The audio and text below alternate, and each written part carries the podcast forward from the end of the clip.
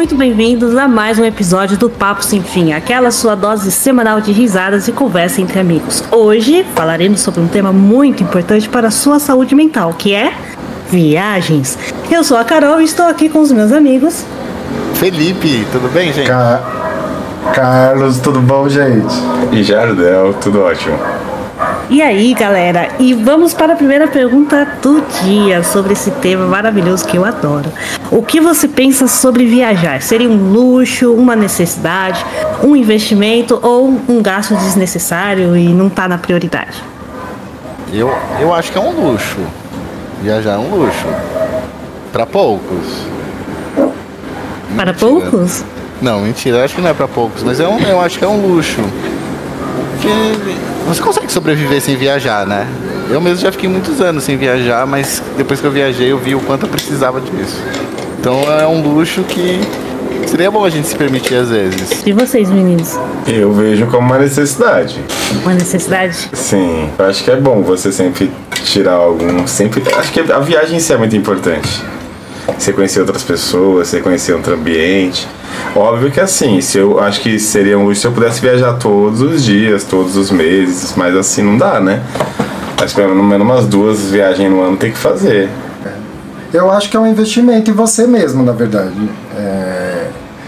Você, como o Del falou, é uma válvula de escape, pelo menos para mim é uma válvula de escape. É... Skype é ótimo, de escape. e, e, é uma chance de você ter, conhecer novas coisas, você entrar em contato com outras culturas de repente, ou, ou simplesmente só ir para um, relaxar para algum lugar. Uhum, então, sim. eu acho que é um investimento em você mesmo. É, então é isso que eu queria falar, que eu não sei se vejo como uma necessidade ou investimento. Eu acho que é os dois. É que, é que uhum. você falou, tipo, é, me ajuda pra caramba você viajar. É. é. Eu, eu vejo assim, tipo, é que nem como o Felipe falou, é, que ele só percebeu o quanto é bom quando ele começou a, a, viajar. Eu acho que até você fazer uma viagem, você não fica pensando muito. Só que aí quando você tem contato com coisas novas, lugares novos, pessoas novas, e aí você sai um pouco da sua realidade, você vê que existem outras realidades por aí. É... Depois que você faz isso, eu acho que você começa a ver como uma necessidade. Porque viagem também a gente pode tanto pensar numa viagem gigantesca, bem planejada, né, luxuosa, quanto, sei lá, cara, pegar um final de semana, viajar por um, sabe, um bate-volta na praia, assim, só pra você poder espairecer a cabeça e. Sabe e o que me sair. pega? Me pega assim na, vi na viagem é, é quanto eu sou pequeno, sabe, em relação ao mundo. É, às vezes eu vou viajando, sabe, tipo, não importa se é de ônibus, se é de carro, ou até mesmo de avião, eu tô sempre tendo esse pensamento, como eu sou um nada, sabe? Hum. Quando eu tô passando por lugar tem vidas acontecendo, tem vida acontecendo, tem pessoas vivendo, eu, enfim, é que eu vou vivendo uma rotina no meu dia a dia. E a viagem, por isso que eu acho que é um luxo, que ele é um luxo que me tira dessa rotina. Uhum. Como eu falei, eu queria ter viajado mais vezes que é muito gostoso, é um luxo muito bom de se ter, por sinal. É, isso e... também. É o que eu mais gosto na viagem é, é isso que você falou mesmo, o fato de, de você perceber que, tipo, você sair um pouco da sua bolha, você perceber que existe muita coisa fora daquilo ali, além das barreiras Exato. que você vive, sabe? Sim. Então, tipo, puta, é muito, é muito louco. Principalmente quando você vai mais longe ainda. Quanto mais longe você vai chegando, vai tendo, tipo, contato com um, alimentos diferentes, com culturas diferentes. E isso aí você vê fala, caramba, aí é realmente aquela situação que você se sente um grãozinho de areia, tipo, no deserto, sabe? Porque é muito. É, é muita uhum. coisa. E que é engraçado que. Não é pro lado ruim isso, desculpa, amiga, mas não, não, não é pro lado ruim, tipo o, esse lado de se sentir pequeno, mas é pra você ver a, a, imensidão do mundo, sabe? Não é algo de bad, não. É, é algo até gostoso de você sentir. Sim. É, tem tanto pra eu poder ver, tem tanto pra eu poder explorar, uhum. sabe?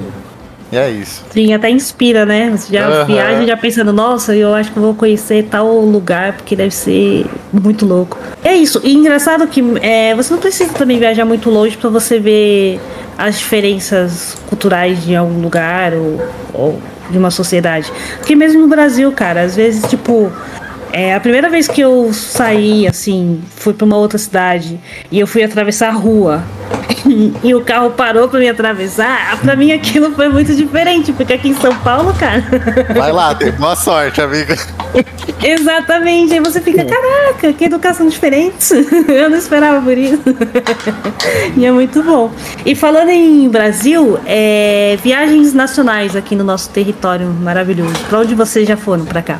Eu, eu viajei bastante a trabalho, assim, então conheço algumas cidades por conta de trabalho, uhum. mas deu já para conhecer algumas cidadezinhas, assim, legais. É, já fui para uns lugares mais, mais isolados, assim, no interior do Amazônia. Oh, que legal. É, Nossa. É, é, bem legal, Oriximiná. É legal. É, então, a Cunha, né? A Cunhã. A Cunhã, maravilhosa. Viu o Boto cor-de-rosa. ah, você viu o Boto? Não, não vi não. Ai, ah, nunca se sabe, né? É que tem a lenda lá do Boto. E... Mas assim, viagem pessoal ao, ao local do país, eu fui mais para Nordeste. Bahia, é, meus pais são, moram no Pernambuco, então eu já fui para lá. A gente pensando é, assim, eu não consigo saber exatamente a quantidade. Porque é exatamente, eu nunca fui assim, de, se levar em consideração as viagens de trabalho, realmente eu não consigo saber, porque já passei por muita coisa. Uma, uma assim, pode ser as mais marcantes, talvez. É, sim. É. Tipo, acho que eu mais gostei, tipo assim, ter muita lembrança de Calhaus, o Paraty do Rio de Janeiro, que tipo, foi uma experiência muito, muito surreal Nossa. que a gente viveu. Foi. Eu vivi também. Eu fui. Sim, eu, quatro, eu fui e eu tava, né? eu tava, tá vendo? Calhaus realmente foi um bem legal, era bem brisa. Tipo, esses dias eu tava limpando o HD, achei as fotos da gente pra lá, tipo, na lancha, no meio do mato, nas trilhas. Tipo, foi uma experiência muito, muito gostosa. É e Salvador é o lugar que eu mais gostei, tipo, do território nacional, o lugar que eu mais gostei realmente foi a Bahia. Salvador, Porto Seguro, todas as cidades que eu já conheci realmente, nossa. Bahia parece que, que tem um astral diferente. Assim. A gente falou disso no episódio do carnaval, né? Oi. Mas, mas tem mesmo, uma energia muito doida. Eu. Cara, eu. Eu já viajei quando era pequeno pra Bahia. Já fui pra Bahia e pra Pernambuco. Deixa eu ver. Outra viagem marcante foi que o Jardel tocou no assunto que eu tinha até esquecido. Não sei porque eu esqueci. São memórias tão boas agora que ele falou, veio o flashback. Que foi em Calhaus. Calhaus foi incrível, assim. Uma ilha. Calhaus é uma ilha deserta próxima de. Deserta no paradisíaca, eu não sei nem qual é a palavra certa para dizer. Ela é uma ilha que é pouco habitada, aí a gente pode ficar à vontade. Basicamente a ideia era só pra gente. Uhum. A gente putz, aproveitou demais, sabe? Era a simplicidade, porque ali era roots mesmo. Ali era, bem roots. Era roots, não era tinha elétrica. Internet não tinha nada. Não tinha luz. Nada. Não tinha luz. Nada. A nossa brisa era fazer que a gente tava. Era que não mantinha a gente que a gente tava num reality show. Toda hora a gente falava que um ia eliminar o outro. ia voltar no outro. Então, a gente podia marcar de voltar lá, né? Fazer, pegar e alugar um campzinho lá e ficar pelo menos um final de semana, mas só um final de semana. Só pra matar a saudade e ir embora. Eu toparia, eu, de verdade. Fazer um retiro, tipo a Anitta, ficar sem internet, sem nada. Apesar que agora ah, ela é tá bom. moderna, agora ela tem internet, agora ela tem luz, agora tem tudo lá. Nossa, eu não sabia disso, não. Pois é, pois agora temos, tem luz, tem tudo lá. Não sei se tem internet, deve ter, né? Se tem luz, tem internet. Não, pelo menos um, um sinalzinho tá de celular. Sinal. Deve ter, porque eles colocaram poste, né? Então. Nossa. Uhum. Porque eu me lembro que pra gente pegar um sinal do celular, a gente tinha que ir numa pedra específica. Isso. Montando é, cada, pra cada operadora tinha sua pedra. Era, isso mesmo. É... Ai, muito bom. E eu queria muito voltar pra Bahia, agora adulto, sabe? Porque eu sou apaixonado pela Bahia, assim. Eu, eu lembro com muito carinho das, das memórias que eu tive. Eu, quando o Jardel e o Carlos foram e voltaram e contaram, eu fiquei super empolgado, porque eu também queria muito ir. É, hum. Então é um lugar que eu quero muito poder visitar depois de grande, assim, revisitar grande agora é a Bahia. Então, por favor, gente, se você mora na Bahia e é morador, chama nós. chama nós. Chama nós, chama todo mundo, fechou. Legal. Ah, eu aqui no Brasil já conheci é, Floripa. Florianópolis era uma cidade que eu sempre quis conhecer desde a adolescência. Aí eu consegui fazer uma viagem bacaninha para lá. Muito gostoso também. A Ilha da Magia, né? E eu entendi porque aquela ilha é tão mágica. Muito bom. E Curitiba também, eu acho que a última cidade que eu conheci foi Curitiba. Gostei demais de Curitiba. Eu, eu voltaria. Porque tem aquela coisa, né? Às vezes você conhece um lugar, conhece uma vez só e não volta mais, né? Mas Curitiba eu voltaria. E aí, tipo, Minas, eu já conheci Minas, já conheci algumas cidades do, do interior também. Agora, aquela região ali, Bahia, é, Ceará, Maceió, ali eu tô querendo conhecer, que eu nunca fui lá pra cima do mapa, não. É, mas eu quero começar no Ceará com Jericoacoara, que eu acho não, que, é nossa... Olha. Uhum. aí é um luxo. É então, exatamente. aí seria um luxo. Falam muito do Rio Grande do Norte também, que é um lugar que é maravilhoso, o Rio Grande do Norte. É. é que é lindo também. É, falando de Minas agora, queria falar de Santo Tomé, realmente. também Santo Tomé ah, é, é maravilhosa, é uma cidade encantadora, toda mística, com todos os seus encantos, as suas lendas. É, é uma cidade maravilhosa dentro do Brasil. Ela me remete muito ao folclore, não sei porquê. Uhum. São Tomé das Letras. Né? São Tomé das Letras, quem conhece. É São Tomé que tem, que, os carros que tem os aliens. É, isso mesmo. É todo mundo místico, todo mundo tem uma vibe muito louca lá da hora.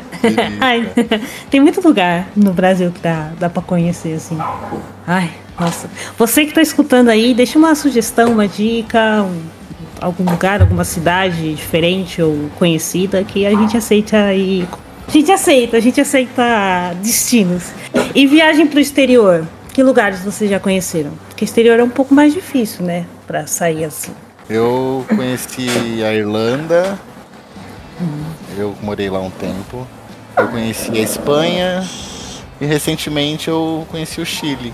Foi um lugar muito lindo também. Eu acho que internacional só isso. Boa. Lá na, lá é. na Irlanda não tem uns países próximos lá? Tipo... Tem, bem próximos. É uhum. bem fácil tipo, você viajar. Mas é que eu passei por alguns problemas que eu não pude viajar. Ah, entendi. É, é. é a realidade. Tinha que trabalhar. Tinha que trabalhar. É. É, nesse, nesse caso foi necessidade, né? Foi necessidade.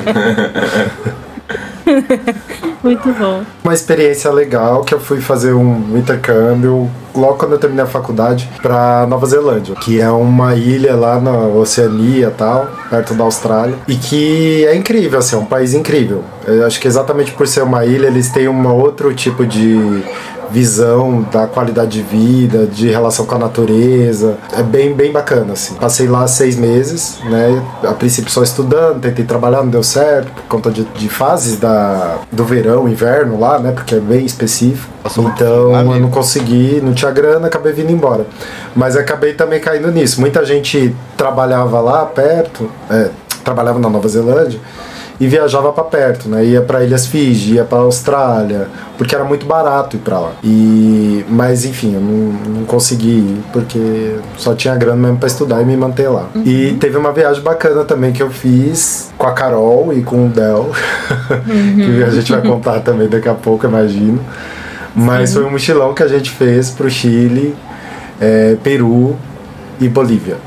E Sim. foi bem bacana, assim, a gente passou altos perrengues numa trilha que a gente inventou de fazer, mas, mas foi uma experiência incrível, assim. E mais recentemente a gente também foi pra Argentina e Uruguai, que, nossa senhora, Uruguai eu moraria lá fácil, assim, olha, país incrível. Você deu? É, também toda essa mesma vibe do Carlos aí, praticamente só tirando a Nova Zelândia, né? Mas o resto, como a gente fez as viagens juntos, então realmente uhum. temos aí a América Latina, que seria Peru, Chile, Bolívia. Aí agora a gente fez Uruguai e Argentina. É, eu conheci, né? Como eu fiz a viagem com vocês, eu conheci Peru, Chile e, e, e Bolívia, que foi muito gostoso contatos assim com, com, a língua espanhola foi muito legal.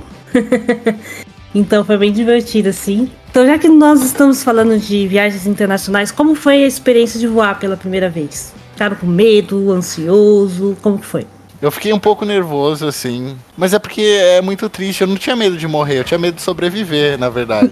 Se acontecesse uma tragédia. Porque, porra, eu no meio do mar, eu caí no meio da, da selva. Então, tipo, eu não, eu não fiquei muito nervoso, mas eu, eu, tinha, eu pensava muito nisso. Se for cair, caia de uma vez.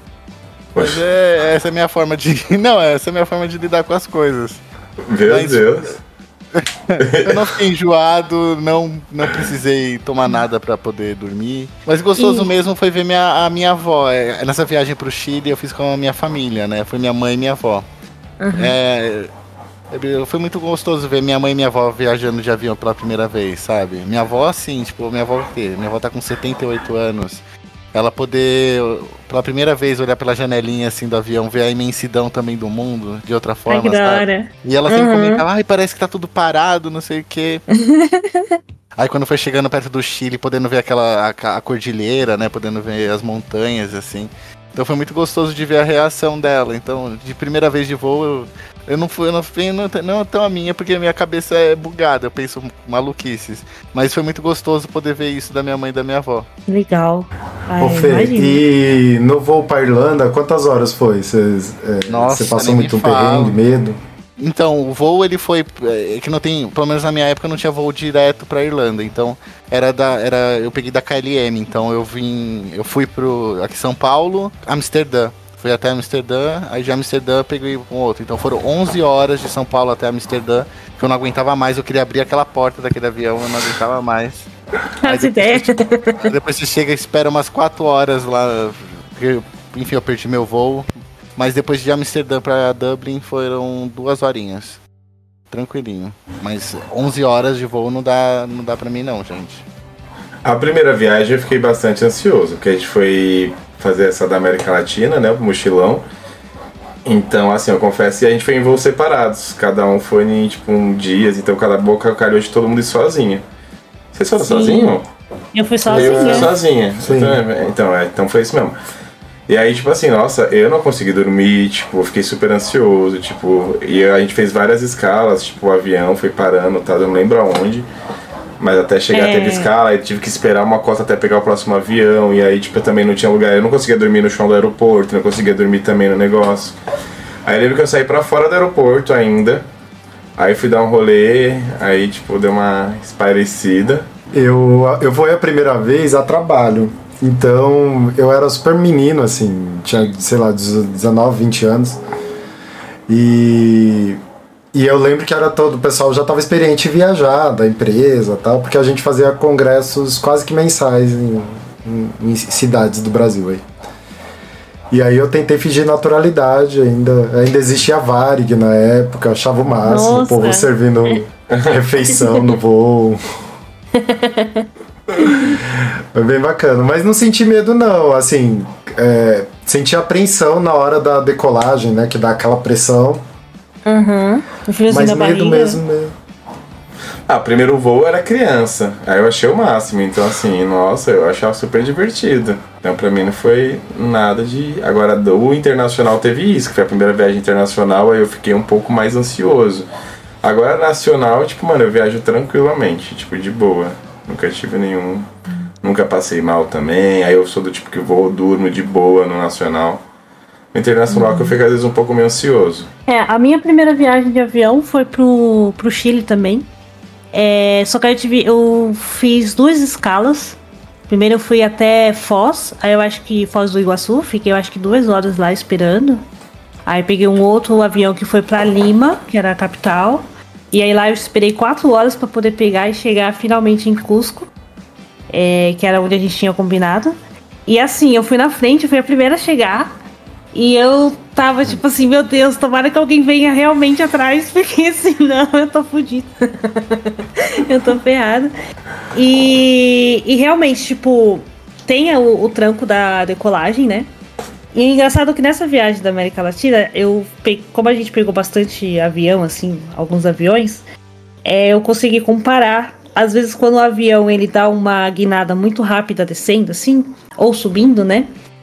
É, o meu ouvido doía. Não sei se o ouvido de vocês doeram. Mas o meu ouvido meio que ficava entupido e, doendo. E doendo.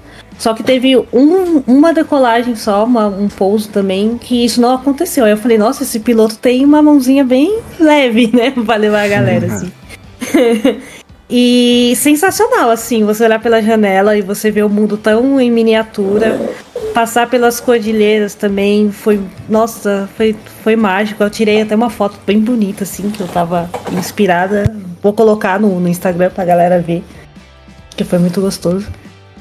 E é isso, a minha experiência de, de avião eu tava ansiosa, mas é, encarei o medo e, e fui rezando, né? Pra dar tudo certo. E vocês preferem mais viagem de ônibus ou avião? Ah, depende. Se for pra bem longe, eu prefiro um aviãozinho, né? Que aí chega bem mais rápido.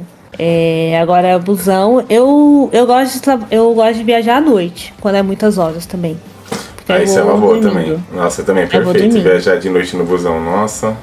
É. Eu durmo fácil, eu confesso que eu não tenho nenhum problema pra dormir, tipo, sentado. Então, Sim. tipo, nossa, eu encosto, mas, mas é no meu caso também, tipo, se tudo bem, é longas horas, mas eu tenho um tempo livre, né? Porque geralmente quando a gente. Eu viajo, pelo menos, assim, e a intenção de viajar de madrugada é para você aproveitar todo o tempo que você estiver lá, né? Então, tipo, se você viaja de madrugada, você vai dormindo e tal, tranquilo.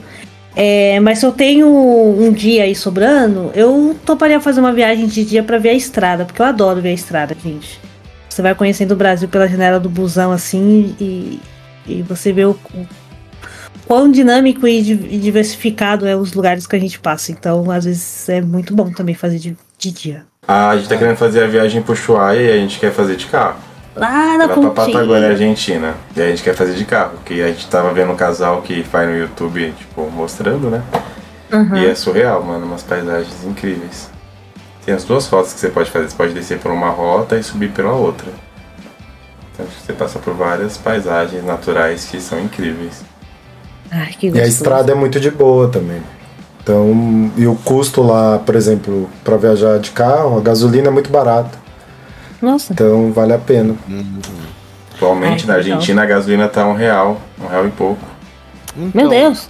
Então, tipo, mano, um, pouco? um real, amigo. Então, se você enche o tanque, vai eu conf... Ó, pra você ter ideia, eles gastaram dois mil reais de gasolina na ida e na volta para duas pessoas, mil reais para cada um, se você for colocar aí. Não é? Tipo, aí pegou o carro lá. Ou aí o que eles fizeram? Óbvio que o carro era um casal, né? Então assim, eles estavam com um carro super grande, aqueles carro picape, então eles colocaram um colchão atrás, né? Pra facilitar e parar uhum. em alguns lugares e dormir e tudo mais.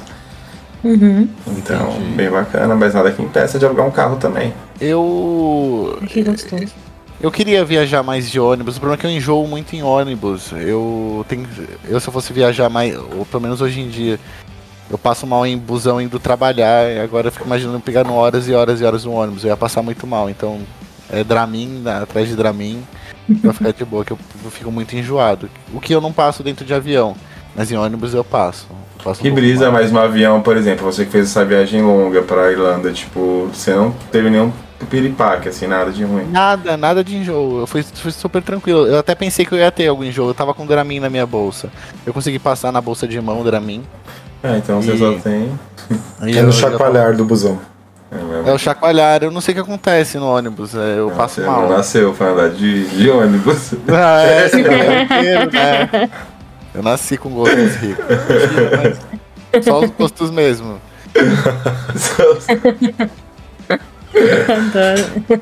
eu nunca tive problema com ônibus, gente, graças a Deus. Eu amo ônibus. Teve uma época que eu tava Nunca mais pegou um ônibus, é, tá, Faz gente? tempo, faz tempo que eu não pego mais. eu amava dormir em ônibus. Tipo, eu aprendi a dormir em ônibus. Teve uma época que tipo, eu só dormia se estivesse chacolejando as coisas, assim, sabe? Ia te ninando, né? É, tipo, nossa, eu me acostumei muito. É. Teve tempo que eu trabalhava no centro, eu ia até. A, era um ônibus só, né? Fazia o mesmo esquema. Eu vinha até o Parque Dom Pedro, o Parque Dom Pedro ia andando até São Bento. Uhum. E aí, tipo, nossa, era uma viagem tipo de uma hora, uma hora e pouco. Então, mano, era automático. Era deitar no busão já apagava, assim. E na hora de voltar também, que eu voltava sentado, que não tinha. que eu voltava na parte da do de tarde. Então, tipo, dava pra vir sentado. Aí, nossa, capotava. Ai, Volta de trabalho no. Volta de trabalho no busão é sempre uma dureza, gente. Também tem altas histórias de se acordar batendo a cabeça no vidro, babando. É uma coisa de louco. Nossa, dormir de boca aberta é o pior. Eu já dormi várias vezes de boca aberta. e aí, falo, meu Deus do céu, que vergonha. Acordar toda babada também. Eu já dormi no metrô e bateram no vidro, eu tava encostado. Eu já devia estar tá dormindo assim, foi um gritinho. Então ela de boca aberta e bateram no vidro pra me acordar. Eu, filho da puta. ah, eu não consigo dormir em ônibus, não. Assim, ônibus de viagem, talvez eu até consiga. Mas é, é, não é confortável, né?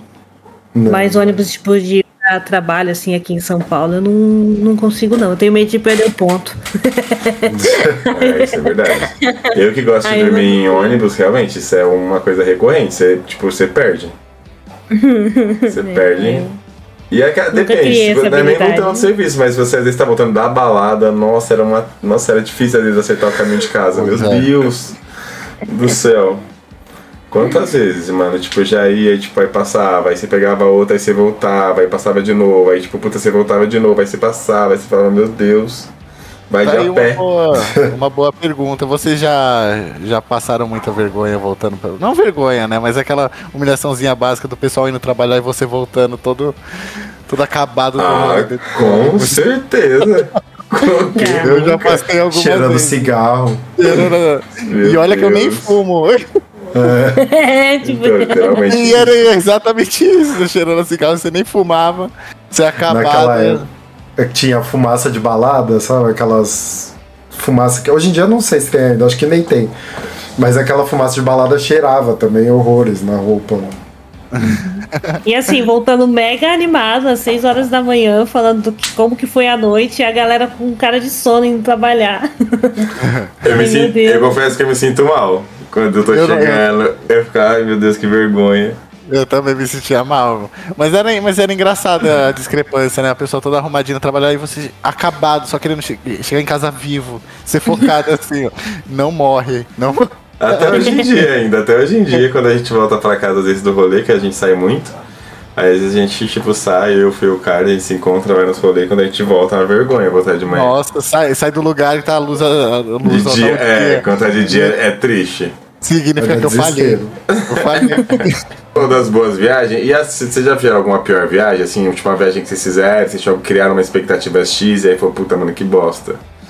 Ah, uma vez eu viajei pro interior com a minha família, eu era pequena assim. E que é a cidade de Catiguai, Catanduva, e foi é, final de ano, a gente ia passar a virada lá. Só que a cidade do interior é tipo assim, é um ovo, tá ligado? Tipo, muito pequenininha mesmo.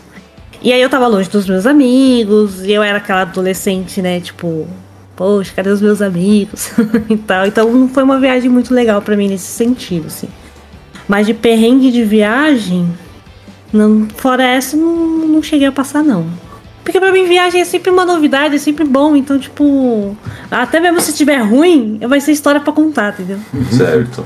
Ah, eu tô com a língua coçando aqui para falar a Irlanda no geral, mas eu não vou cuspir no prato que eu comi muito. Eu aprendi muita coisa na Irlanda, mas, gente, não é o que parece, tá? O que a, blogueira de Dublin chega falando, gente, é, é aquele lugar é sombrio, tem uma energia muito pesada.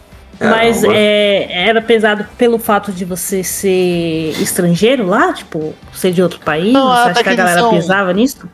Não, até que não, até que eles são receptivos, assim também não é tudo isso que o povo fala, ah, eles amam. É, é, é, que eles. Eu ouvi muito antes de ir pra Dublin. Nossa, eles esbarram em você e eles pedem desculpa o tempo inteiro. Aí você vai lá e descobre, eles te empurram e pedem desculpa. Sabe? São detalhes assim, sabe? São, mas claro que isso não é o que me pegou, é que são outros detalhes que. Enfim, não. Acho que nem convém falar no, pra não desanimar, mas é um lugar que não é tanto que parece assim, não, sabe? Não é as mil maravilhas que muita gente pinta. Uhum. Uma coisa que a gente estava conversando outro dia, né, eu Del, que o brasileiro no, no, na gringa sempre vai ser o brasileiro, sempre vai ser o estrangeiro. Por mais que passe muito tempo lá, por mais que, enfim, fique anos lá e tal, você nunca vai ser um deles, né? Então, é, é, esse preconceito é, enraizado, assim, é, dificulta muito, né? Acho que a, a, a, vivência no país, né? É. Uhum. E é verdade, você nunca vai ser pertencente de lá, independente da quantidade de anos que você passe. Porque você nunca vai entender aquela. Eu, eu digo até mais até palavrão, que lá na Irlanda eles falam inglês. Eles falam irlandês também, mas é um idioma que está bem parado, mas lá majoritariamente é inglês que é falado. Até o inglês você tem que tomar cuidado quando você xinga, sabe? Às vezes a gente acha, ah, eu tô falando fucking não sei o que. Mas, gente, a gente não entende, a, a, gente não consegue entender a profundidade que aquele palavrão tem naquela cultura, sabe? A gente uhum. consegue imaginar porque a gente escuta falando, mas às vezes a gente não controla o peso daquela palavra, sabe? Uhum. Basicamente é isso também, que a gente nunca vai estar 100% inserido na cultura. Isso, de certa forma, será que é tão ruim? Porque a gente também é, é forte na nossa cultura, né? A gente também não abre mão muito dela. Não. Ah, mas os gringos vêm pra cá, a gente trata mal bem. Ah, sim, né?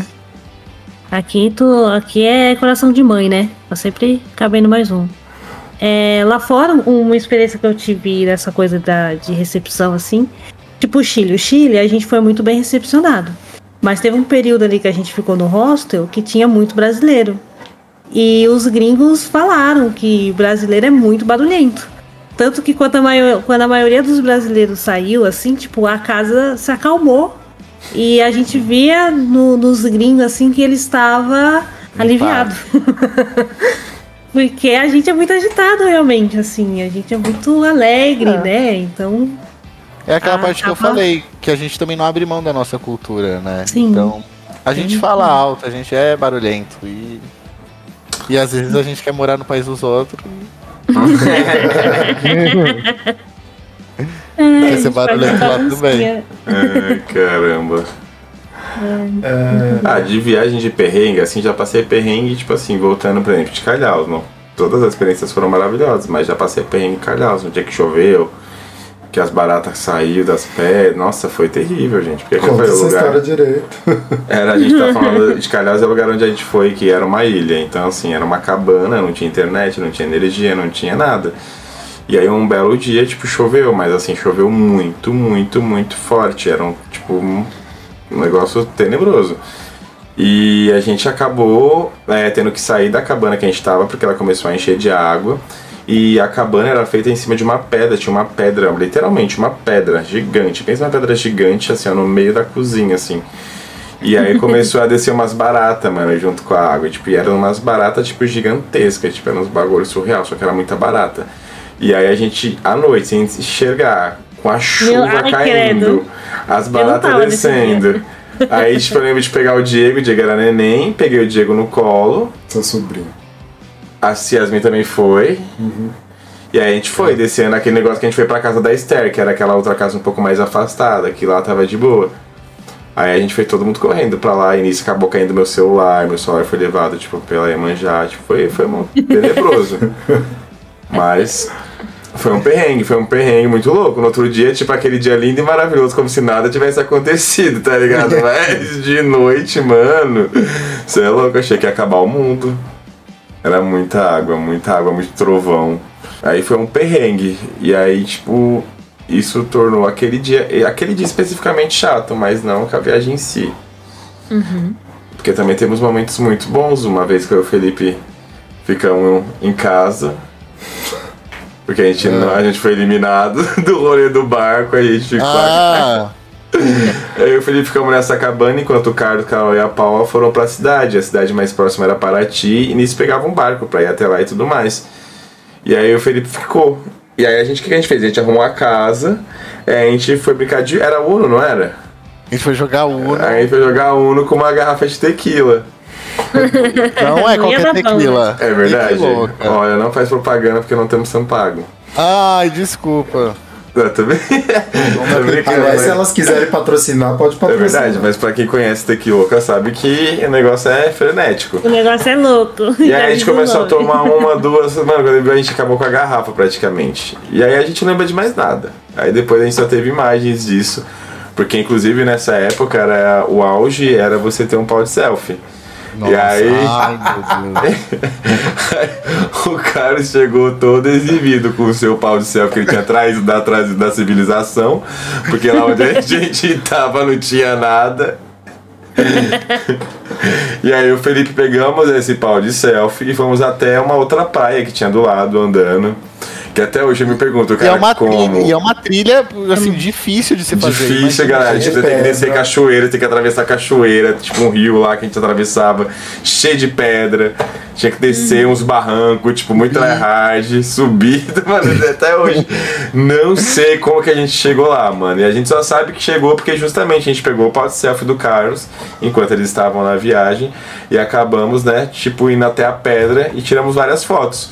E aí a gente negou, aí nisso o pau de selfie quebrou, aí tipo, chegaram perguntando do pau de selfie, o Carlos putaço, mano, que ele nem tinha usado o bagulho. Eu querendo me exibir, cadê o pau de selfie? Cadê o pau de selfie? O pau de selfie quebrado. E a gente, nossa, o que que aconteceu?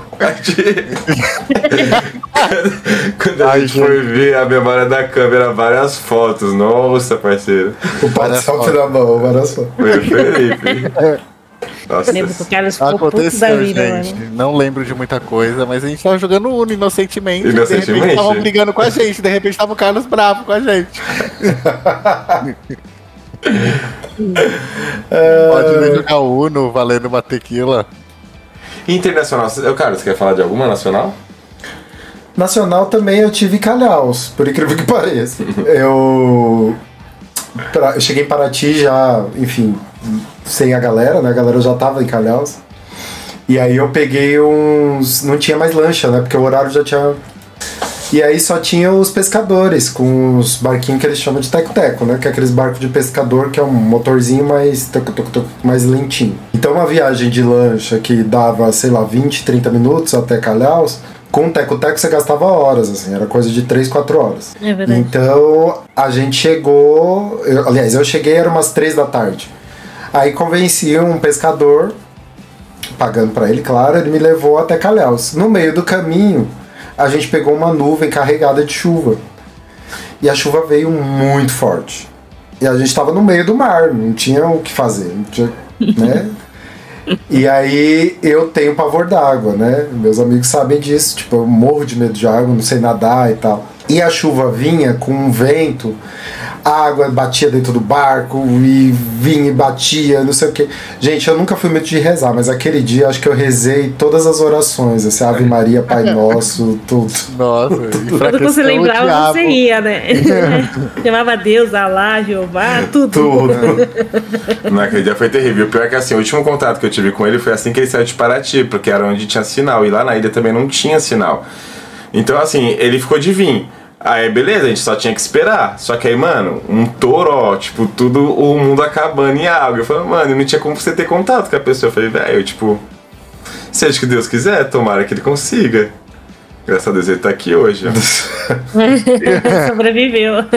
Algum dos deuses me ajudou, porque eu rezei pra todos. Sim, na dúvida, né? Eu acho que mesmo eu que não tenho medo de água, nessa situação ia ficar em choque. Porque realmente, a, você tá em alto mar e, tipo, no meio de uma tempestade, é bizarro. E o pescador agiu com supernaturalidade. Acho que ele já, imagina, óbvio, né? Ele já deve ter encarado 300 chuvas daquela. Mas ele agia assim na maior. Tinha bebido umas assim, tava na, na boa. Eu, pavorado, né? Tava quase berrando ali. E segurando com as duas mãos com a maior força do universo, assim. E é geral sem colete, né? Que eu lembro disso, que a gente foi todo mundo sem Sim. colete, né? Que é só... Se cair, já era. Só É mó vai, rápido né? aquela lancha. Ah, mas era muito bom dormir na praia, acordar na praia, nadar pelados. Vamos, vamos postar umas fotos disso, né? Vamos, vamos, sim, Sim, temos sim. imagens de tudo isso. Temos imagens de calhaus pra galera saber aí do que se trata. Do que se trata? Tem aquela foto do arco-íris linda e maravilhosa. Ai. Sim. Fica a gente no Instagram que vocês vão ver essas fotos. Isso, e tem mais história, tem muitas histórias só, em Calhaus tem muitas histórias, fora os outros perrengues. Mas e agora de perrengue internacional, vocês têm algum? Ó, perrengue internacional na nossa viagem eu, eu passei por dois, né? Uma que foi aquela trilha que a gente fez pra Machu Picchu. que essa trilha. Gente, galera, tipo assim, a gente planejou por meses essa viagem, né? Tipo, por meses o que, que a gente ia fazer e tal. E aí a gente. Vamos fazer a trilha pra Machu Picchu. Aí quando você chega lá, é até uma dica que a gente dá. Que é legal você comprar é, para visitar a cidade perdida, é legal você comprar lá. Porque se você for procurar aqui pelo Brasil, dá até para você comprar também. É, só que aí eles vêm com aqueles migués, tipo, ah, você tem que comprar antecipado porque não vai ter ingresso pro dia, porque é um número limitado, né? Mas assim, a cidade de Cusco, ela vive de turismo. Então você chegando lá, pode ter certeza que vai ter alguma viagem, alguma trilha para você conhecer a cidade. E lá tem várias opções. Então tem é, em um dia você consegue ir por trem, ou você faz umas trilhas que dura três dias, ou tem umas trilhas de mais dias. E a gente, eu acho que a gente estava tão sedento por aventura que a gente inventou de pegar uma trilha de cinco dias que passava pela montanha, lá é Salcantay, que é a montanha mais alta que tem lá. É, a gente não chega no pico, mas tipo, né, é a trilha que, que tem lá. E assim, é, Cusco é uma cidade que fica muito alta. Então a, o rarefeito de lá, é, para quem não está acostumado, quando você chega na cidade, você pode passar mal, pode enjoar. É, tanto que é até aconselhado é, você mascar a folha de coca, lá é completamente normal, em todo lugar que você chega tem a folha de coca, tem chá de coca, bala de coca, é, para poder você conseguir respirar melhor lá. E a gente é. Eu, eu digo por mim que eu é, sou muito sedentária, não estava preparada para essa trilha. E foram cinco dias de muito sofrimento. Realmente, foi a pior Caminhando. ideia que a gente teve. Foi, amigo, foi. E aí a gente tinha o guia e tinha a turma que a gente ia. E nós três era sempre os atrasados do rolê, a gente era sempre ficava por trás, porque, nossa, eu cansei demais daquela trilha, amigo. Teve, tinha, teve uma hora que o Carlos e o Jardel foram pra frente, né? Porque eles andavam mais rápido. E eu fiquei para trás. E aí eu me vi sozinha num, numa parte da trilha. Eu olhava pra frente não tinha ninguém do meu grupo. Eu olhava pra trás não tinha ninguém vindo. E eu ficava, meu Deus, se acontecer alguma coisa comigo agora nesse exato momento, como é que eu vou sair daqui? Porque não tinha como sair, gente. Só de helicóptero e olha lá, eu acho que nem helicóptero ia conseguir chegar lá. e, e eu só ficava rezando e falava, meu Deus, por, por que, que eu inventei isso? O que, que eu queria com isso? Pra quem que eu tô provando alguma coisa? Mas eu posso dizer que no final desse rolê, que deu tudo certo, graças a Deus, é, eu risquei da minha lista essa, esse item dessa aventura. E percebi ali, nessa trilha, que não importa o que eu for inventar de fazer, é, não vai ser tão terrível quanto foi aquela viagem, então eu tô preparada pro que deve vir, assim. Mas foi um perrengue lascado de doer o pé, doer o corpo, de não comer direito, porque as comidas eram um pouco estranhas. Já deu que sabe, né, Del? Isso é verdade, gente. Nossa, foi realmente muito difícil. Vocês recomendam foi. esse tipo de turismo para as pessoas? Olha, tem, é que eu falei, tinha mais. esses perrengues, mas assim, tinha alguns momentos que eram legais. Eu me sentia, tipo, no limite, sabe? Aqueles programas de sobrevivência. tipo, cara. Eu não quero Cada final do dia era um. Só que aí, tipo assim, mano, era foda, realmente. Tipo assim, você não se acostumar, porque era muita sopa. E tipo chá assim. De coca. E chá de coca, tipo, não tinha uma mistura, não tinha nada, tipo, muito sustante, assim. O que eu mais gostava era o café da manhã, que tinha lá uma bolachinha, um pouco manteiga, uma coisa assim. Mas também só. O resto era tipo o dia inteiro com fome. Mas tinha possibilidade de, tipo, de alguns lugares muito bonitos. Inclusive também deixar as fotos, a gente vai deixar as fotos no Instagram, segue a gente pra você estar vendo, que aí tem uma. Mano, foi incrível, tipo, alguns lugares que a gente passou, a tirolesa. É, foi, foi bem. Aquela ponte maldita. Aquela ponte. Nossa, aquela ponte foi. Era uma ponte complicado. do rio que cai.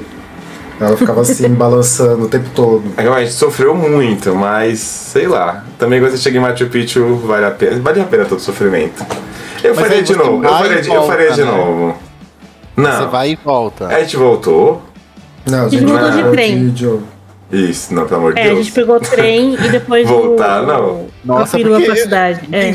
Mas era um limite assim, era um pico de limite de estresse, pra você ter ideia. Tipo, nesse dia que a Carol ah. ficou pra trás, eu e o Carlos brigamos porque eu tava fazendo xixi. E aí o cara, tipo, você tá fazendo xixi na frente da galera, tipo, não tinha ninguém, tipo assim, tinha, tá todo mundo na trilha. Mas, mano, ia fazer xixi aonde? Tava no meio do mato. não tinha, eu não tinha como esperar chegar em algum lugar. Aí nisso eu fui pra um lado, o cara foi pro outro, e a coitada da Carol ficou. Mas eu lembro da gente chegar no acampamento. A minha chegada, a minha chegada, a chegada da Carol foi, ó, parecia a prova do líder de resistência do Big Brother. Tadinha, tava com um apoio na mão.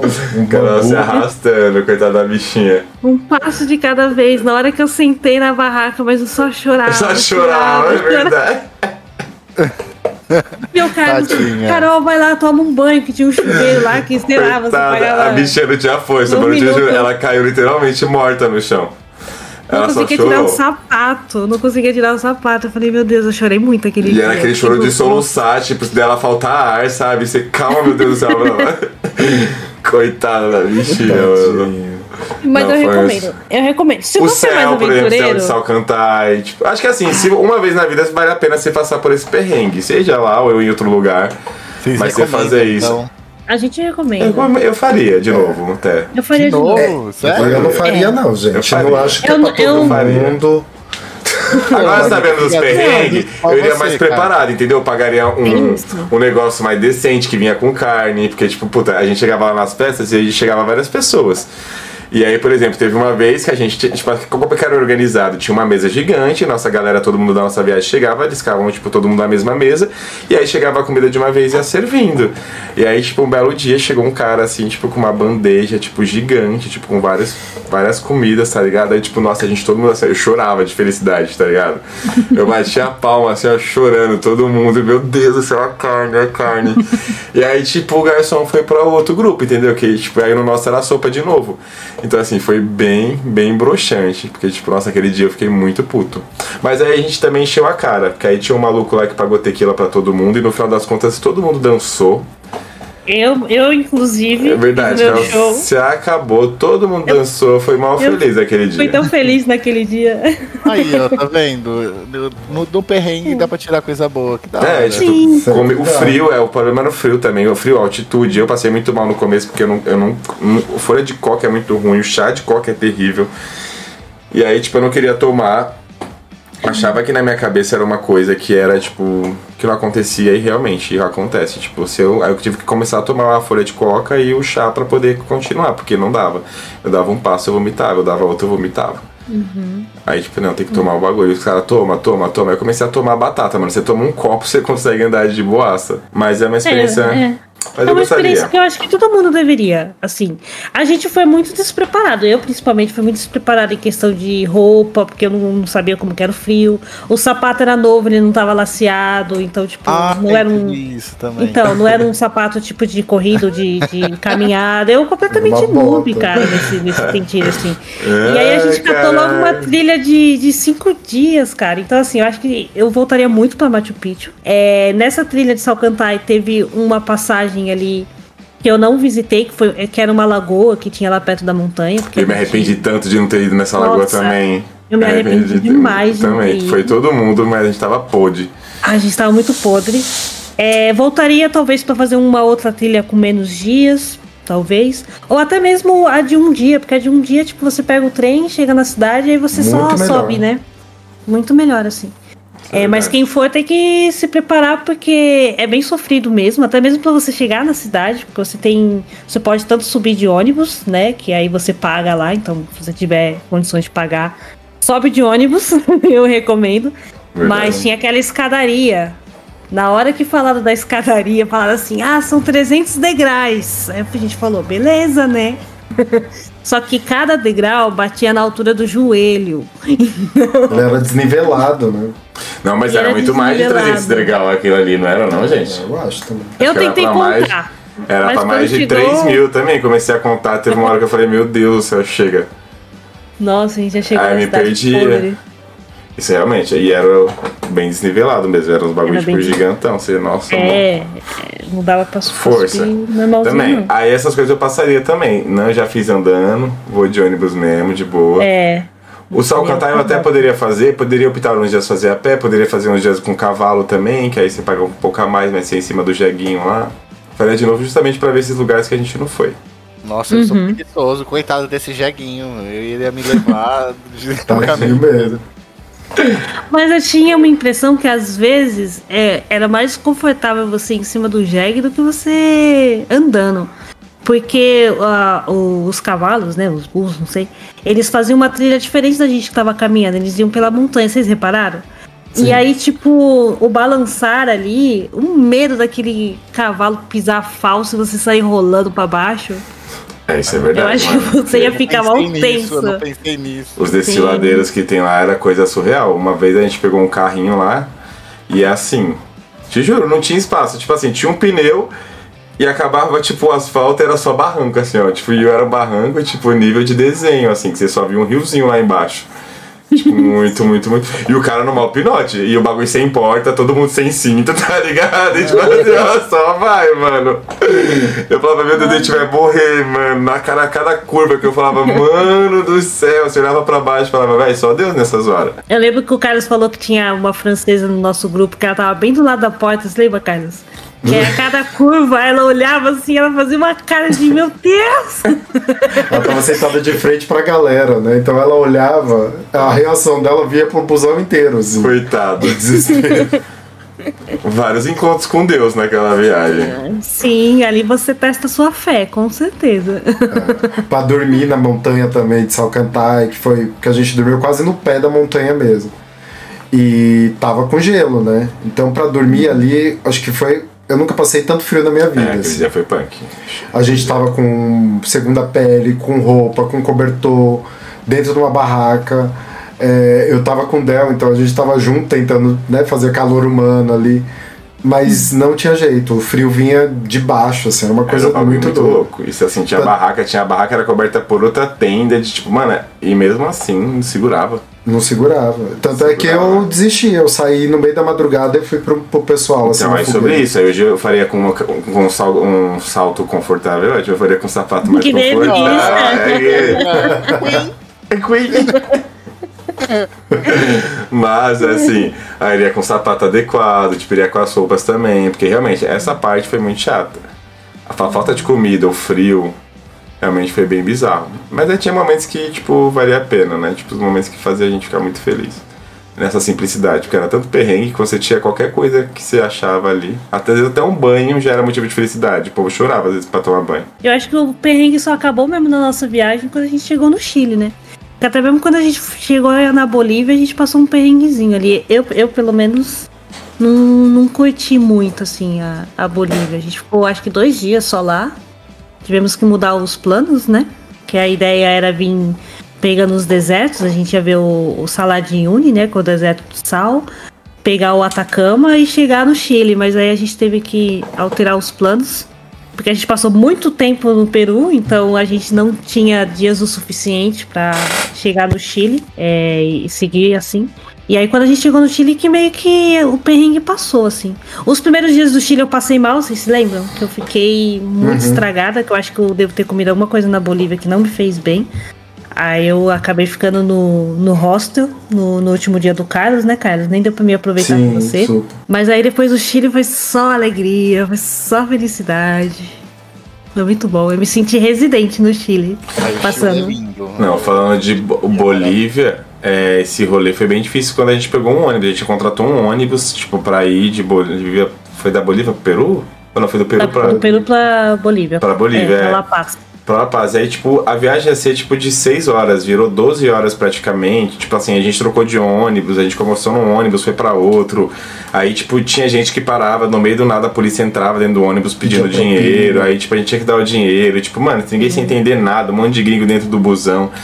Isso também foi bem complicado aquela viagem. Acho que é por isso que a gente chegou já bem estressado na Bolívia. E na Bolívia também, foi. tipo, era uma cidade bem, bem tensa, assim, tipo eu achei Bolívia um pouco caótica. Muito a questão caótica. do trânsito, assim. Demais, meu Nossa, Deus. cara, não dava pra você atravessar a rua. É, semáforo lá era, era figurativo, assim. É uma 25 gigante. É. Literalmente. É assim mesmo. É tipo o Paraguai. E, é, as coisas muito baratas. O Jadel fez a festa lá pra comprar Nossa, comprei, comprei muito de ursinho.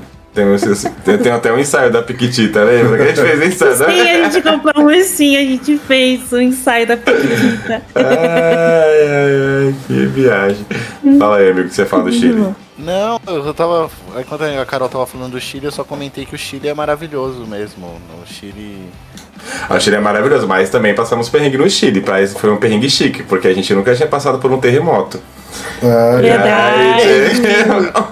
eu peguei, porque tava todo mundo com o maior medo do terremoto e eu achando o máximo, postando no Facebook.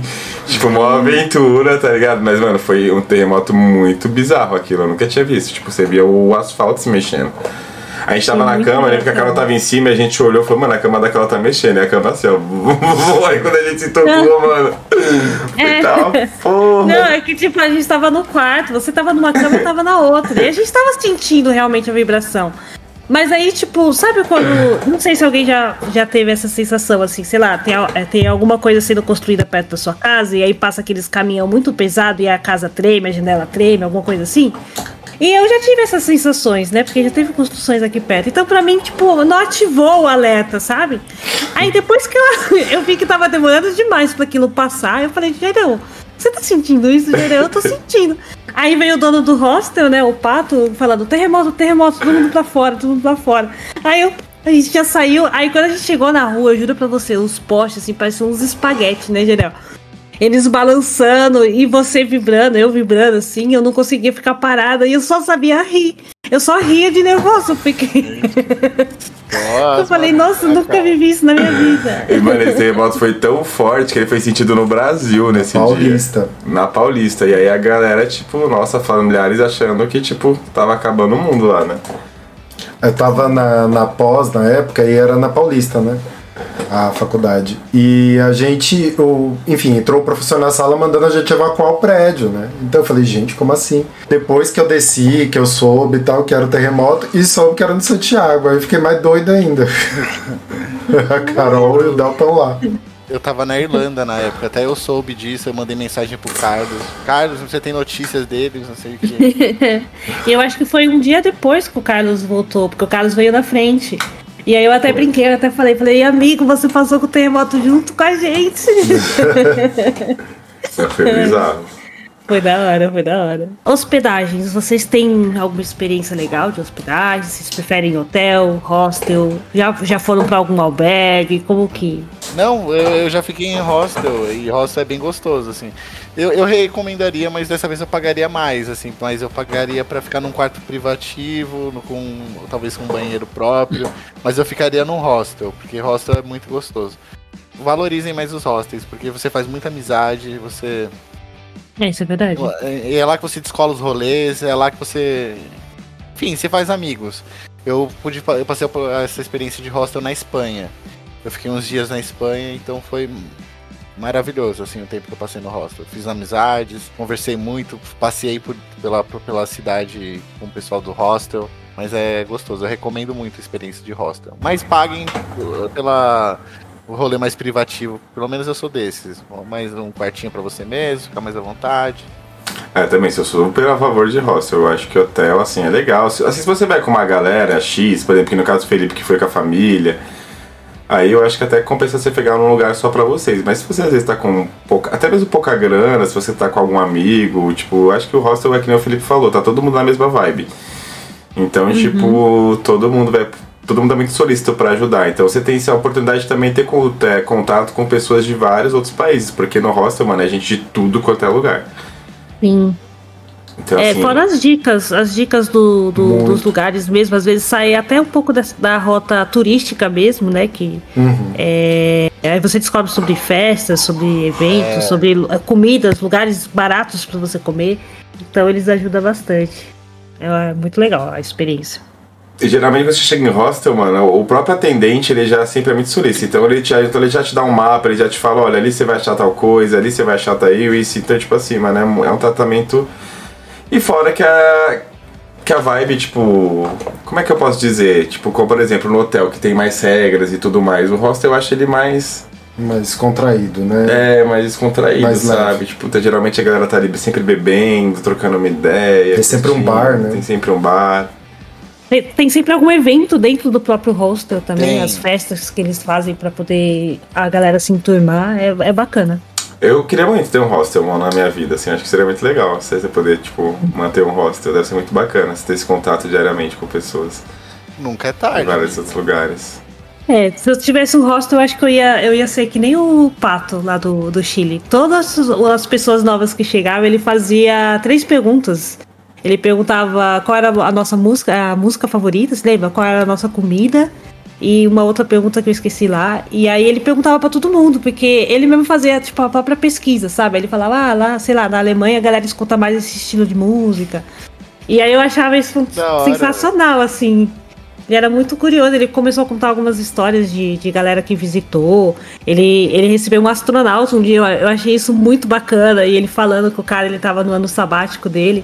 E aí eu falei, meu Deus, quantas histórias você não é ia verdade, contato, o astronauta. Né? Sim, achei muito bacana. Também prefiro o hostel, assim. É... Depende muito, é como você falou, depende muito como qual é o estilo da viagem. Por exemplo, você vai pro, com uma galera, por exemplo, talvez valha mais a pena você pegar um Airbnb da vida, que você já tem a sua programação ali com seus amigos e vai fazer alguma coisa. Mas eu curto bastante também o hostel, exatamente por isso. Pela, pelo clima, pela, por estar em contato com outras pessoas, é, pelo clima de festa também. e, e, eu prefiro também. Hotel não curto muito, eu acho que hotel. Hotel eu acho hotel frio, não sei. Mas é o que o Felipe falou, tipo, o, no hostel. É o quarto privativo, sabe? É o quarto privativo, isso mesmo. O quarto privativo eu acho realmente é muito importante. A gente pegou nesse último hostel que a gente foi pra Buenos Aires e tudo mais, a gente pegou o quarto privativo. E aí a gente teve a experiência de no Chile ser um quarto compartilhado. E realmente é complicado, porque, tipo, puta, você não pode fazer barulho, você não pode, tipo, às vezes tem neguinho que ronca, tipo, você não pode acender uma luz, tipo, isso é meio complicado do hostel. Eu acho que essa parte, assim, igual o Felipe falou, se puder, se você tiver condição. É. Não é ruim. Se você estiver querendo economizar, beleza, também vale a experiência. Mas assim, você tem a ciência uhum. que você está compartilhando um espaço e que você tem que seguir algumas regras e respeitar algumas coisas. Diferente de um quarto privativo que você tem mais liberdade. Uhum, sim. É, e aí, para pergunta final, é, para vocês, qual é a melhor forma de viajar? Sozinho, com amigos, com família ou com crush? O amor da sua vida. É, pra mim, qualquer viagem tá valendo. Se for sozinho, com amigos, com crush. É o que a gente tem as preferências. Eu prefiro, óbvio, viajar com caras, viajar com vocês. Tipo, uhum. são as minhas preferências. Mas. Eu não tenho problema de viajar sozinho, não. Se falar que nem com o Taíde, às vezes a gente viaja, tipo, puta, vamos só, vai, tipo, lá, a gente dá um rolê e tal. Mas eu não tenho esse problema, não. Pra mim, teria que ser com amigos, assim. Com família, eu tive a, a experiência, foi legal, foi gostoso, mas eu ainda assim prefiro viajar com amigos e meus amigos são vocês, então eu amo viajar com vocês. Qualquer lugar, podia ser no perrengue que fosse, eu ia estar curtindo com vocês. Eu, eu também, eu, eu prefiro viajar com, com amigos, com namorado, marido, e É, com família é outra pegada, assim, por exemplo, se eu viajo com minha mãe, com meus pais, minha irmã tal, é uma outra pegada. Você vai acabar é. conhecendo os pontos turísticos, você vai fazer um outro tipo de rolê, né? Aí você tem que priorizar, por exemplo, minha mãe, meus pais já estão idosos, aí você tem que valer um, um rolê que tem um transporte que vai e volta. Uhum. É, é, mais planejamento, mais cuidado também. É mais né? planejamento e mais cuidado. Talvez então, mais nesse conforto. caso, por exemplo, você já não tem como chegar, por exemplo, pegar a sua mãe e falar, vou pra um hostel, tá ligado? Não, não tem. Não. Aí, é. tipo, é melhor você optar por um. É, você precisa mais mesmo. conforto. Com os amigos, se você tiver uma galera, um grupo de amigos assim, que você confia, que você tem muita experiência em se relacionar e, e que vocês combinam, nossa, é o melhor jeito de viajar. É, a gente já fez várias viagens, é, tanto para praia quanto para outros lugares, é sítio também. E a, eu sinto que a gente é tão organizado na, na, na questão de viagem, assim, tanto planejar ou é, tanto co, quando a gente está na viagem em si mesmo. E, e, eu gosto muito disso, assim. E fora a liberdade, né? Porque é, você não se limita com a família, realmente você acaba se limitando um pouco é, você fica até um pouco mais contido e às vezes você gasta até mais, porque tem realmente. Você fica pensando mais no conforto do, da sua mãe ou da sua avó, né? Tipo, ah, tem que ser legal para eles e você não se solta muito. Agora com amigos, nossa, é perfeito. Assim, Agora eu falar pra você, pra você de viagem assim, mano. Outro rolê que eu não faço viagem é tipo pra dormir em barraca, gente. Dormir em barraca pra mim não dá. É que já passou, né? Nossa, não, não rola, gente. Não dá. Não me chama. Eu acho muito legal essa vibe de acampar, eu acho muito bonitinho. Assim, se você ir passar um dia, de um dia pro outro, poxa, legal. Agora, uhum. se passar uma semana acampando, não dá, gente. Aí, tipo, não, não, não é rola. Tem, roots, né? tem que ter uma cama, tem que ter um chuveiro, tem que ter alguma coisa. Não dá esse bagulho de acampar. Não é comigo, não. Mas tem gente que gosta. Minha mãe é frenética no, no acampamento. Eu já não. Não consigo. É, eu, já eu já tive vontade de acampar, assim, mas eh, hoje em dia não dá, não. E de momentos, já que a gente falou só de tragédia, qual foram os momentos mais marcantes para vocês em viagem? Momento marcante? É, tipo uma memória que você fala, puta, isso daqui eu nunca vou esquecer. Ai, com certeza aquele céu estrelado que a gente viu no primeiro dia de trilha do Salcantay. Porque eu fiquei muito surpresa. A gente tinha chegado, era finzinho de tarde, aí a gente entrou na, nas tendas, né? Que tinha as barracas dentro. E aí eu falei, não, vou escovar meus dentes. Aí eu peguei, né, minha escovinha, saí. Na hora que eu saí já era de noite. Eu não esperava ver aqui, a quantidade de estrela que tinha naquele céu, porque não tem luz ali na montanha, né? Então eu dei até tipo uns dois passos para trás, assim, que parecia que o universo tava me engolindo. Aí eu saí correndo para dentro, vocês. Meninos, corre, corre, vocês têm que ver, vocês têm que ver. E aí depois eu e o Jairé ficamos horas lá fora tentando tirar foto do céu. É, foi isso mesmo. E a, gente, e a gente até conseguiu tirar, mas, meu, não faz nem, nem metade do que, que era aquele céu maravilhoso, assim. E aí ali eu, eu entendi quando as pessoas falam que é impossível você contar quantas estrelas tem no céu. Porque realmente é impossível, cara. É, é infinito. Você vê um céu de uma cidade grande, você vê um, um pontinho ali, outro pontinho aqui, uma constelação mais conhecida. Mas naquela quantidade, parecia que alguém tinha vindo com um pincel, assim, pingado em tudo. E você. É, nossa, é, meu momento foi mais inesquecível. E vai ter mesmo. foto disso também lá no, no, Instagram. Segue a gente lá pra você ver essa Sim. foto. Que você vai ver que quando a gente tá falando de estrela, galera, realmente é muita. Tipo, muita, muita, muita, era muita, muita estrela. Tipo, mano, era tipo, praticamente o céu inteiro de estrela. Você olhava Sim. pra cima, assim, você só via estrela, estrela, estrela. Tipo, uma e quantidade e... absurda. E tinha uma nebulosa. Isso foi no lindo. meio do céu. No meio do céu, Eu verdade. nunca tinha visto. Falei, nossa, foi... Esse foi meu momento. Um momento pra mim muito emocionante foi o pôr do sol em Ponta del Leste. O pôr do sol em Ponta del Leste foi uma coisa surreal, assim, era um pôr do sol muito lindo. Lindo mesmo. Foi uma coisa, tipo. Aquele dia foi muito legal, porque a gente pegou a bicicleta e a gente saiu andando. Então, tipo assim, nossa, teve uma hora que a gente sentou assim, olhou pra praia e começou a chorar, chorar, chorar. Também tava. Emocionado, né? Emocionado. Eu, eu ia comentar desse momento também. Que a gente tava do Uruguai, a gente pedalou por horas, assim, a gente sentou numa praia para descansar. E aí eu lembro que a gente. Eu me emocionei, assim, com a viagem e tal, com tudo, com aquele momento e tal. O que mais? Tive alguns outros momentos. Uma Bahia também me emocionei. Bahia também. Num pôr do sol da Bahia. É, tava ouvindo uma música, sei lá o que, que eu tava. A gente tava escutando Flutua no Chile. Ou no Chile não, no. no... Na Bahia? Não, no. Ah, no Uruguai. No Uruguai. É. Aí a gente tava na Bahia também assistindo o pôr do sol e eu me emocionei horrores ali. É, na Nova Zelândia eu tem um momento marcante assim, eu tava andando num dos parques muito bonitos lá que dava para ver, tipo um mirante. E eu tava com a Suelen, amiga minha, que enfim, foi viajar junto. E a gente viu um casalzinho de veinho, assim, andando, passando tal. E eles não eram um casal, eram um casal de homem e mulher, né? No que eu quero dizer, um, dois, dois amigos, assim. E eles estavam lá conversando, assim, na maior tal. E eu falei assim: Sua, vamos combinar que quando a gente tiver 80 anos a gente volta, que a gente vai subir nesse monte, vai fazer essa cena junto. Legal. Então, foi uma, umas coisas assim que, que marcam, assim. Vale muito Vale, vale viagem. É que tem vários momentos. Se a gente for listar bah. aqui, tem muitos, tem muitos momentos, realmente. Tipo, eu acho que esse é o bom da viagem. Porque geralmente quando você tá viajando, você tá meio que desconectado. Tipo assim, você não tem uma internet ali que você fique tão bitolado 24 horas, você geralmente depende de Wi-Fi ou coisa assim do tipo.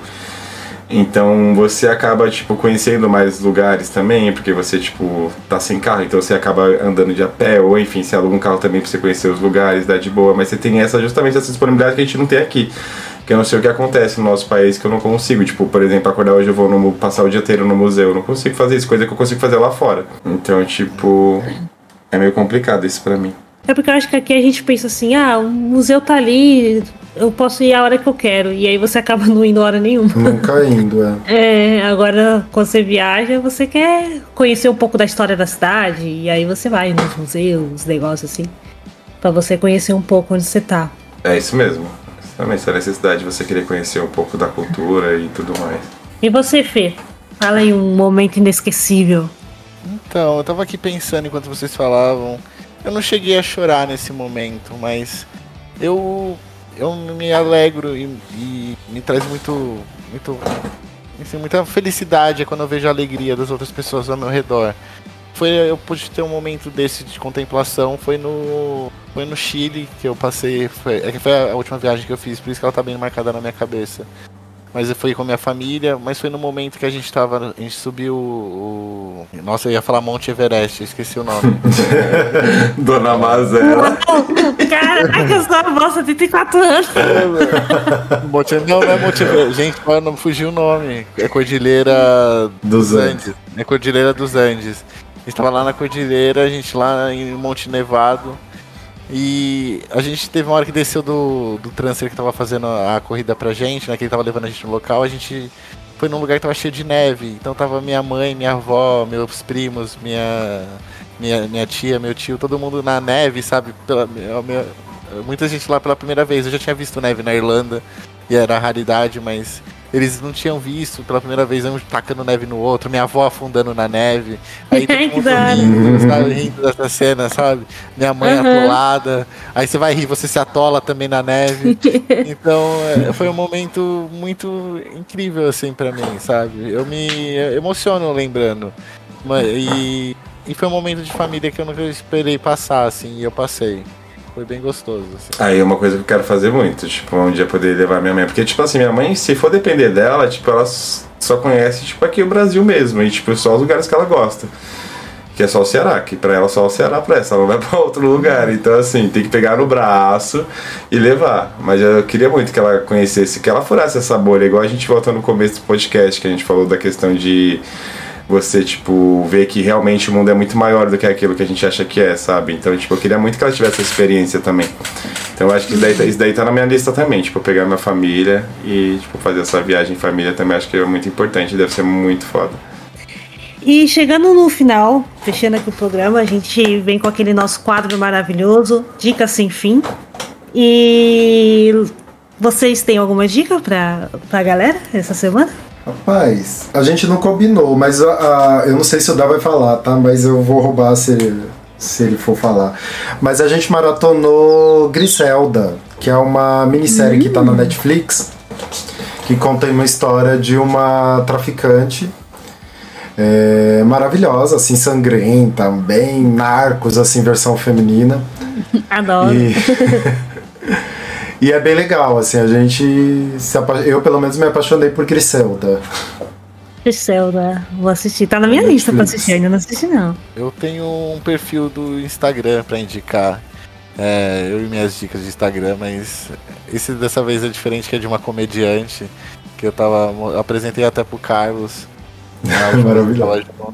É, o arroba dela é Cega na Comédia. Ela é uma comediante que tem deficiência visual e é muito engraçado o show dela. Ela tira sarro de muita coisa e, e ela é bem desbocada, então eu recomendo muito. Eu dou muitas risadas vendo os cortes, né, os reels que ela acaba postando, então, gente, fica como, Como que é o nome? Fala de novo aí. Cega na Comédia. Cega, Cega na Comédia. Cega na Comédia, Cega... tô vendo aqui.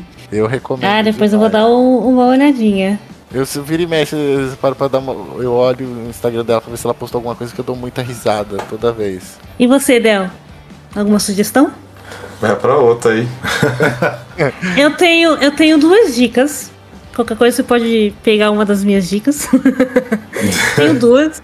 Uma seria um filme, que é um filme que meio que me inspirou a fazer essa viagem na. na essa, essa, mochile, essa mochilão aí que a gente fez é, que é na natureza selvagem. Não que ele foi para o mesmo lugar que a gente, né? Mas é uma história real de um cara que largou tudo e o objetivo era ir para o Alasca. E é um filme muito bonito, assim, bem inspirador mesmo. É triste é... também. É triste, mas eu, eu me inspirou. E a segunda dica é caso você queira viajar para algum lugar e você tem dúvidas, não sabe aonde procurar, eu indico o site mochileiros.com que foi até onde a gente pegou algumas dicas de viagens lá no Peru. É um site onde ele tem vários fóruns, então você consegue é, ver roteiros, relatos da galera. A galera dá muita dica de equipamento, de roupa, os tipos de trilha que tem. Então fica a dica caso você esteja perdido e queira começar em algum lugar. Eu acho legal dar uma olhada nesse site. Nenhuma delas, nenhum filme Sociedade Nenhuma da Neve. música. É um filme que não pode assistir se você quer viajar. Sociedade da Neve na Netflix. Sim. Ai, deixa eu ver, uma dica, gente. Quem não deu dica ainda? O Felipe não deu. Ah, deu a cega. Deu sim. O Carlos não deu. Eu dei. A Griselda. Ai, meu Deus, A e você? Griselda. A Carol Pode falar da? Griselda se você quiser. Não, vou pensar, deixa eu ver aqui. Indica o álbum do João que você tava ouvindo. Ah, João é João, né? Não precisa nem indicar. Jão é um bom álbum pra viagem? Não. É um bom álbum ajuda, pra né, amigo? Tô Pra jogar no tentando pegar o- Cala a boca. Eu tô brincando. Eu tô ouvindo o João ultimamente. João Eu gosto de maravilhoso. pegar no pé do Jardel porque ele gosta de João. Que eu falo que não é pra idade dele. Uma dica eu vou dar. Cala a boca, não é, é sem idade. sem, é, sem gênero. Ah, gênero. Tá aí, não tem, a gente não tem o que indicar. O João, perfeito. Então é uma ótima indicação. Ah, é. Porque o- ele canta bem. Ele tem. E ele lotou o Allianz Park, gente. Isso é verdade. Ele tá achando que é quem é o RBD? Um cantor pop, masculino, bissexual, lotou o negócio. Foi lindo, o show dele foi lindo. Ele estava lá no primeiro e ele vai voltar em dezembro do ano que vem. E aí eu também vou ver ele lá com certeza pra fechar esse ciclo, porque é muito importante. Eu vi os três ciclos de todos os álbuns, agora só falta fechar esse daí que tá sendo insano. Ele merece muito. Te amo. Muito bom. Se Vocês tiver Se tiver ouvindo, Jão. João. Te amo, indo, João. Ele já te ama. Eu te amo, Uhum. ele é muito seu fã. da- Nota Demais. ele. Por favor, me nota. Tem até um copo aqui, ó, da Super Turnê. Roubei até a pulseirinha, João. Maravilhoso. Uhum. E pra você que tá nos escutando e chegou aqui até o final, é, a gente sempre pede pra mandar dicas, comentários, experiências de vocês. E a gente tem alguns que o nosso querido Carlos vai mandar aqui pra nós. Carlos, quem é que comentou? Vamos lá, gente, ó. No episódio, nosso primeiro episódio, que a gente fala de lembranças de escola, é, a gente lançou uma interação lá no Spotify. Aliás, entrem lá e respondem, tá? As perguntas. Responda as perguntas.